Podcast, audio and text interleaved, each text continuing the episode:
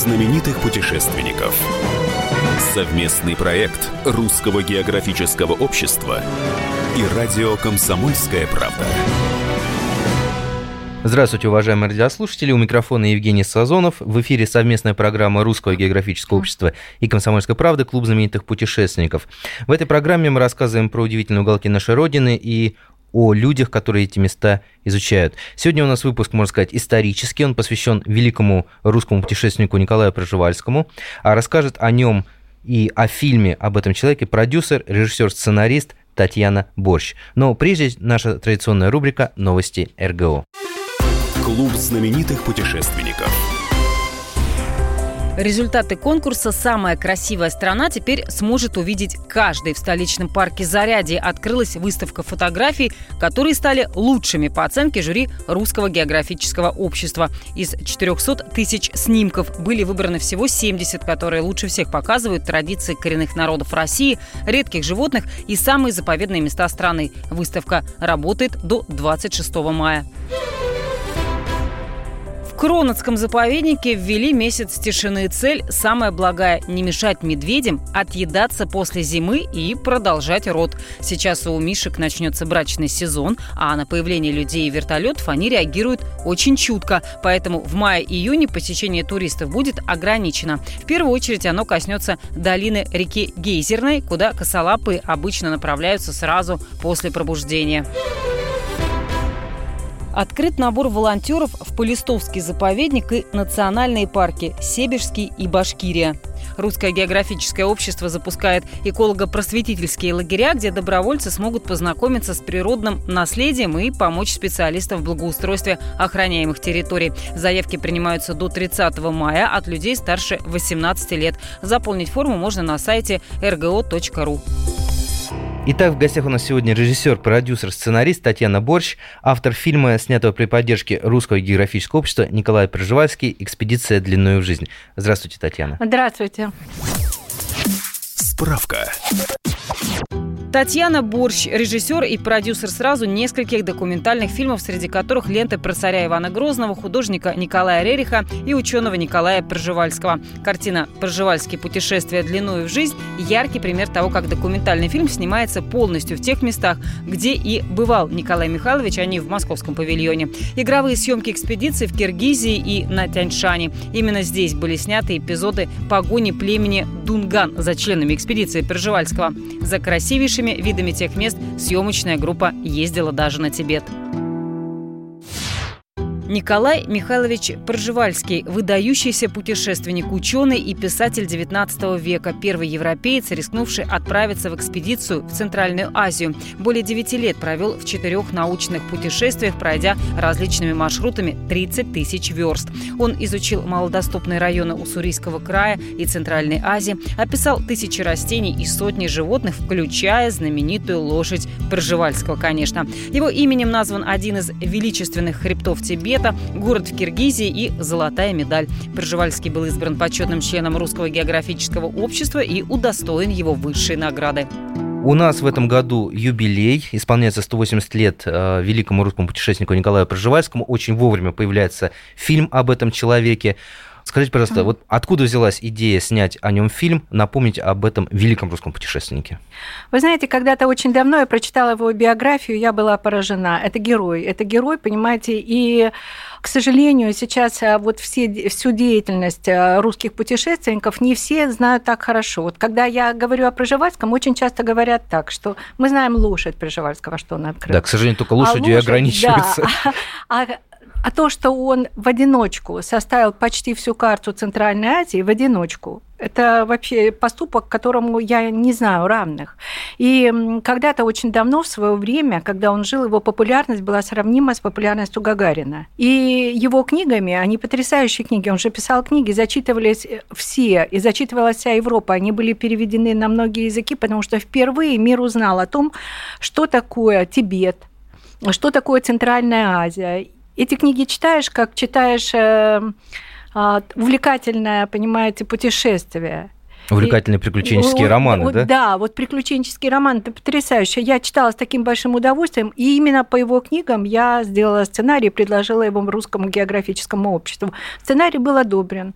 И, э, естественно, я как бы поехала, мне удалось в нашей группе мы прошли практически все дороги, где был Проживальский. Это Тиньшань, Тибет, Монголия, это часть Китая. И э, фильм, уникальность фильма состоит в том, что он снят как раз-таки э, вот именно там, где бывал этот великий путешественник. Я вот прошу прощения. А сейчас, я так понимаю, вот эти вот пути, дороги, которыми он проходил, они э, не намного легче, наверное, чем при нем. Или да, же все-таки... Да, вы знаете, я могу сказать так. Первое, с чем мы, мы столкнулись, все постановочные эпизоды были сделаны в Тяньшане недалеко от Каракол, где он был похоронен и так далее.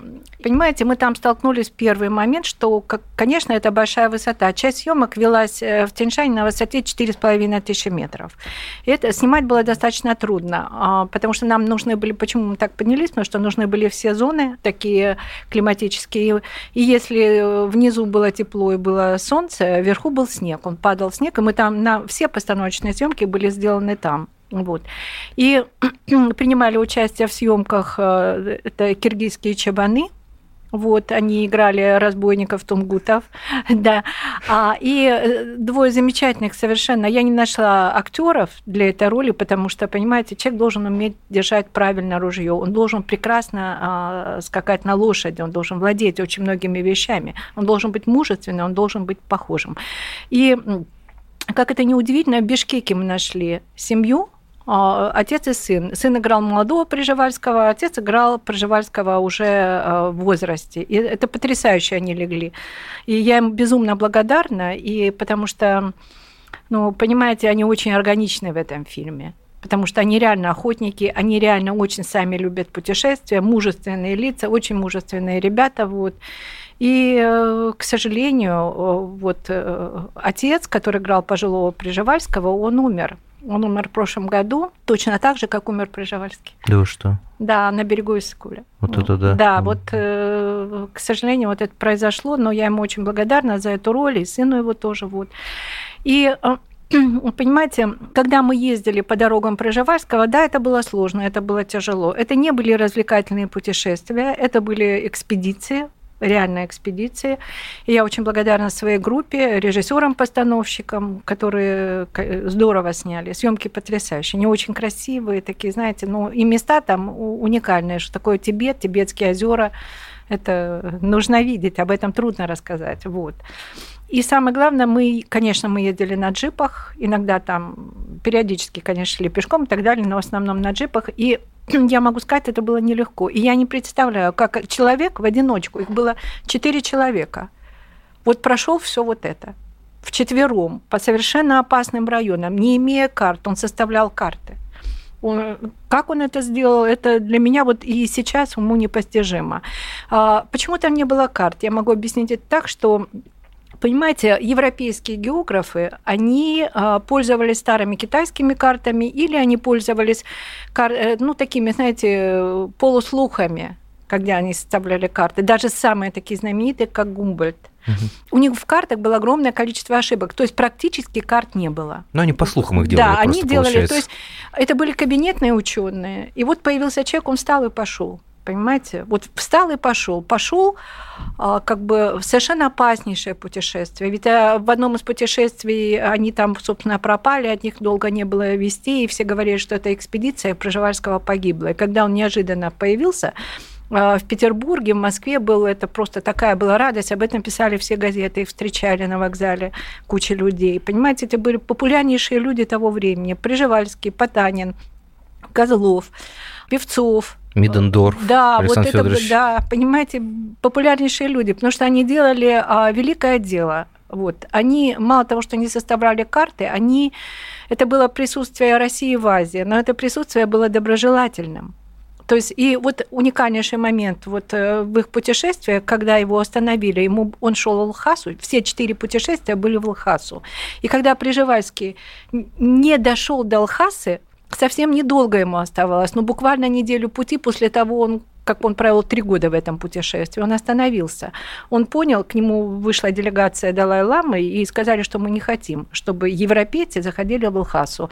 Ну, там были очень разные слухи, которые распространяли в том числе и англичане, а, что... Ну да, потому что там было противостояние да, России, Англии, других игра, спецслужб. Да, была большая игра. И они распространяли слухи, что русские придут украсть Далай-Ламу, и утвердить свою православную веру. Ну, естественно, как же еще, да. Что вообще выглядит очень смешно, да. Ну, сейчас да, но тогда верили. А, ну, а как бы и э, Проживальский остановился, он не пошел дальше. Если мы помним, что делали англичане там, то есть они э, из пулеметов расстреляли тибетцев и зашли совершенно спокойно в Лхасу. Это было позже, и, и, но это, это было, это было, когда уже исследовал ученик Проживальского Козлов, Петр э, Козлов Тибет, он, собственно, он был дело Приживальского завершили Козлов, Певцов и, собственно говоря, Потанин. Да, к сожалению, и об этих да. путешественниках очень мало сведений очень мало, сейчас, да. и тем более очень мало фильмов. Мы ненадолго прервемся. Напомню, что в эфире работает совместная программа Русского географического общества и «Комсомольская правда» Клуб знаменитых путешественников. У микрофона постоянно ведущий Евгений Сазонов. В гостях у нас очаровательная женщина, режиссер, сценарист, продюсер Татьяна Борщ, автор фильма, снятого при поддержке Русского географического общества Николай Проживальский «Экспедиция длиною в жизнь». Встретимся через пару минут.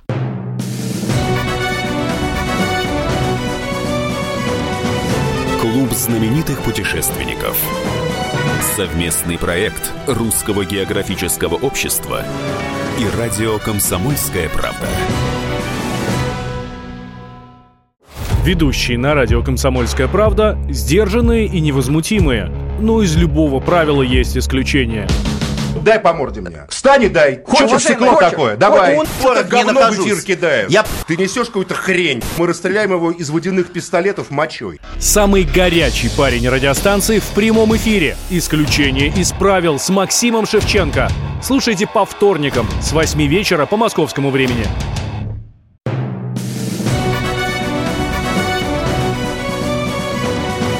Клуб знаменитых путешественников. Совместный проект Русского географического общества и радио «Комсомольская правда». И снова здравствуйте, уважаемые радиослушатели. В эфире совместная программа Русского географического общества и «Комсомольской правды» Клуб знаменитых путешественников. У микрофона постоянно ведущий Евгений Сазонов.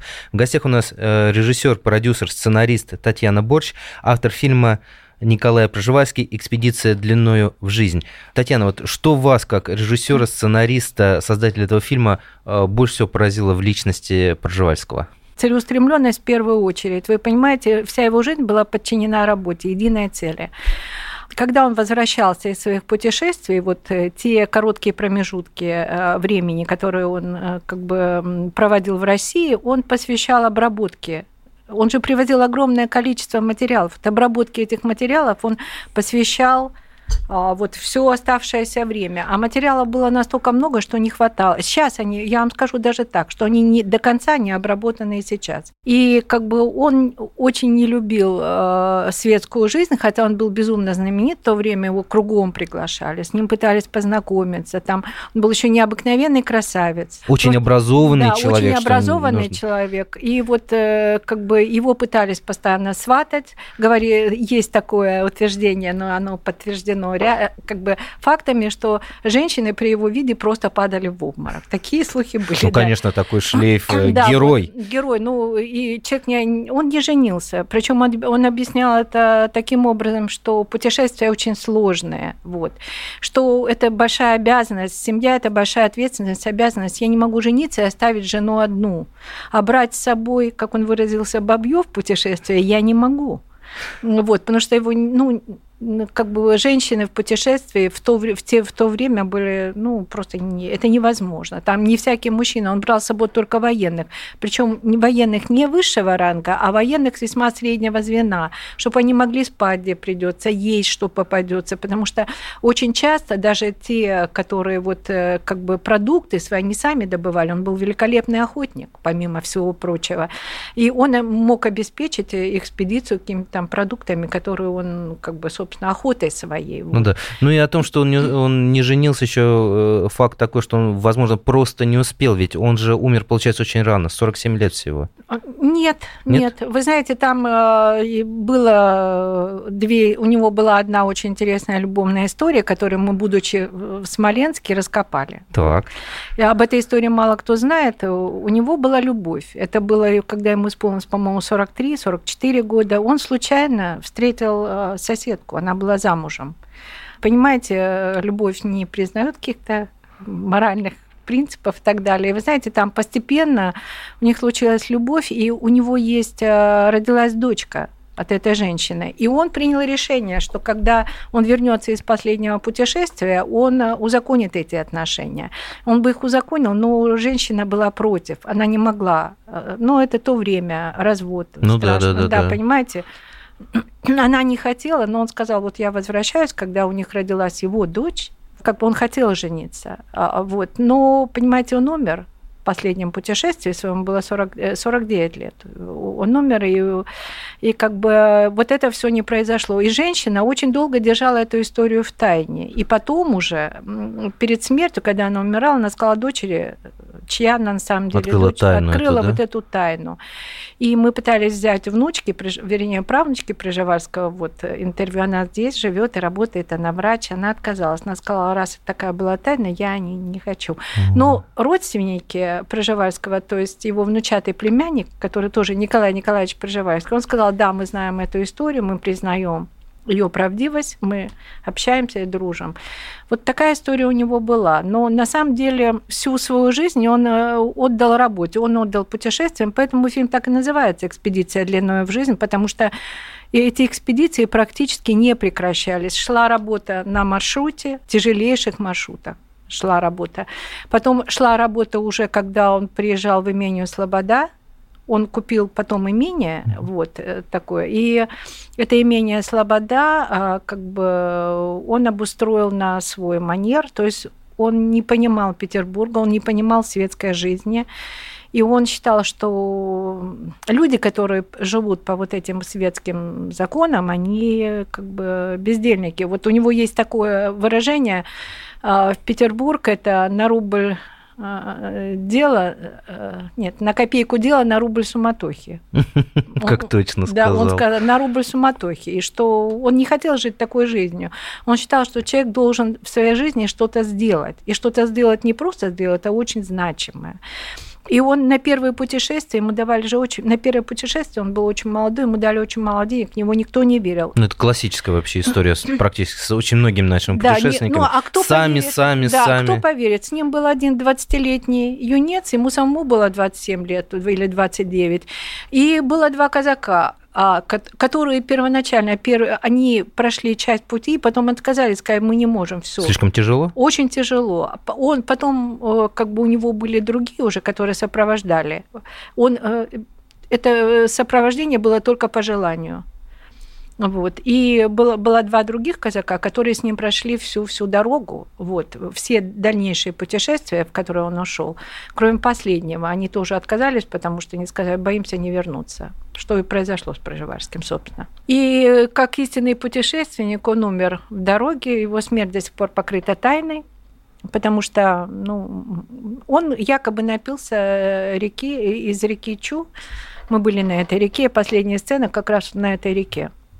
наши были, а, воды и заразился э, каким-то заболеванием, никто не знает до сих пор каким, да. Ну, но... есть, есть же версия, что его отравили. Есть версия, что его отравили специально, потому что он был полон решимости дойти до Алхаса на этот раз и установить взаимоотношения э, России и Тибета, э, доброжелательные отношения, вот не опираясь ни на оружие, ни на что, исключительно на договоренность. Ну, опять же, как и многие наши путешественники, которые шли да, с, да, с добром и лаской. Да, да, то есть и как бы и интересно, вот в фильме это частично отражено, но, конечно, мы не смогли все отразить, к нему относились в Тибете как к святому. Да вы что, даже да, так? Да, потому что э, шел такой ну, во-первых, все, все были поражены его смелостью. Понимаете, там, ну как, идут четверо человек. Им там очень много разбойничьих районов. Понимаете, очень много, где банды прям грабят и все. Эти спокойные, э, устраиваются на ночлежку, допустим, в степи.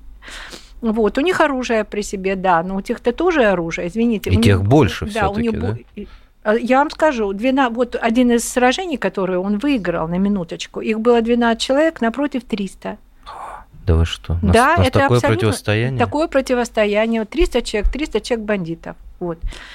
Они грабили всех. Это не важно, русские, не русские. Они грабили караваны. А э, русские чем больше всего интересовали, там очень ценились русские ружья.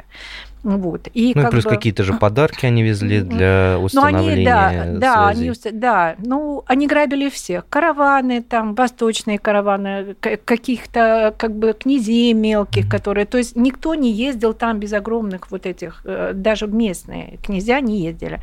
Вот, а тут четверо людей. И у всех это вызывало такую, знаете, как Почему? Ну, как минимум, удивление, да. да? И они говорят, они этих русских ничего не берут, Вы что, ничего не боятся. Да, как да. Они говорят. ничего не боятся, вы на них посмотрите. Вот. И после того, как он выиграл несколько сражений, к нему стали относиться, что это либо волшебник, либо святой, а потом он лечил людей. У него при себе была аптечка, лекарства, к нему носили детей – ну да, да, да, этим он тоже завоевал да. доверие очень А потом сильно. он умел при помощи барометра предсказывать погоду, это было мега знание. Допустим, он мог предсказать дождь, был там описан в его книге, он предсказал дождь, и, пожалуйста, он пошел, понимаете, в то время шаман великий. Татьяна, я очень желаю, чтобы фильм ваш посмотрел как можно большее количество людей. Вот э, мне в этом плане повезло, я этот фильм увижу очень скоро. Вот, и, но еще до этого, судя по рассказу, я советую всем его посмотреть, естественно. Вот, и поскольку программа уже подходит к концу, э, вот что вы посоветуете вот, молодому поколению, которое ищет э, примеры для подражания героев, вот что вы посоветуете почитать о Проживальском? Его книги. То есть все, что найдут, все, да? да, все, что найдут его книги. У него несколько книг, они, знаете, написаны классным языком, вот настоящим, знаете, писательским языком. Они невероятно увлекательные. У нас есть замечательный музей, он находится под Смоленском. Он восстановленный музей. Там замечательная абсолютно женщина, директор, которая фанат Проживальского, да. И как бы, если у вас будете под Смоленском, в Смоленске, обязательно туда съездите. Там сохранилась вся экспозиция вот, как он жил, там э, и пруд она восстановила, где он был, то есть она его очистила. Все имение Слобода было восстановлено. Там потрясающие красивые места, которых он писал. Озеро Шапшоу, вот это, которое э, Сапшо он э, описывал. Вот, и как бы там очень доброжелательные, очень приятные люди, которые вам все расскажут. И там показывают и продают вот этот фильм. Ну, там я им э, дала права на, на диски, вот. А так фильм был показан, был показан дважды по культуре, еще будет несколько раз раз по культуре показан. Был показан по, недавно по телеканалу «Звезда», и, по-моему, еще будет раз показан. Да. А, в общем, если вы где-то видите в программе, что собираются показывать фильм Николая Проживальский «Экспедиция длиной в жизнь», обязательно посмотрите этот фильм. Очень вам советую. Совместная программа Русского географического общества и Комсомольской правды, к сожалению, подошла к концу. В гостях у нас была, была очаровательная женщина, режиссер, сценарист, продюсер Татьяна Борщ, автор фильма, о котором мы сегодня говорили, о фильме, фильма Николая Проживальский «Экспедиция длиною в жизнь». Наш клуб откроется вновь через неделю. Встречу вас я, постоянно ведущий Евгений Сазонов. Удачных вам путешествий и изучайте географию, царицу наук.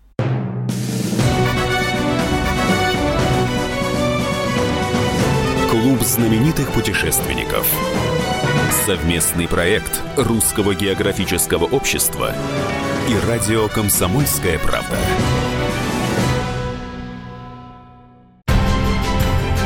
Будьте всегда в курсе событий. Установите на свой смартфон приложение «Радио Комсомольская правда».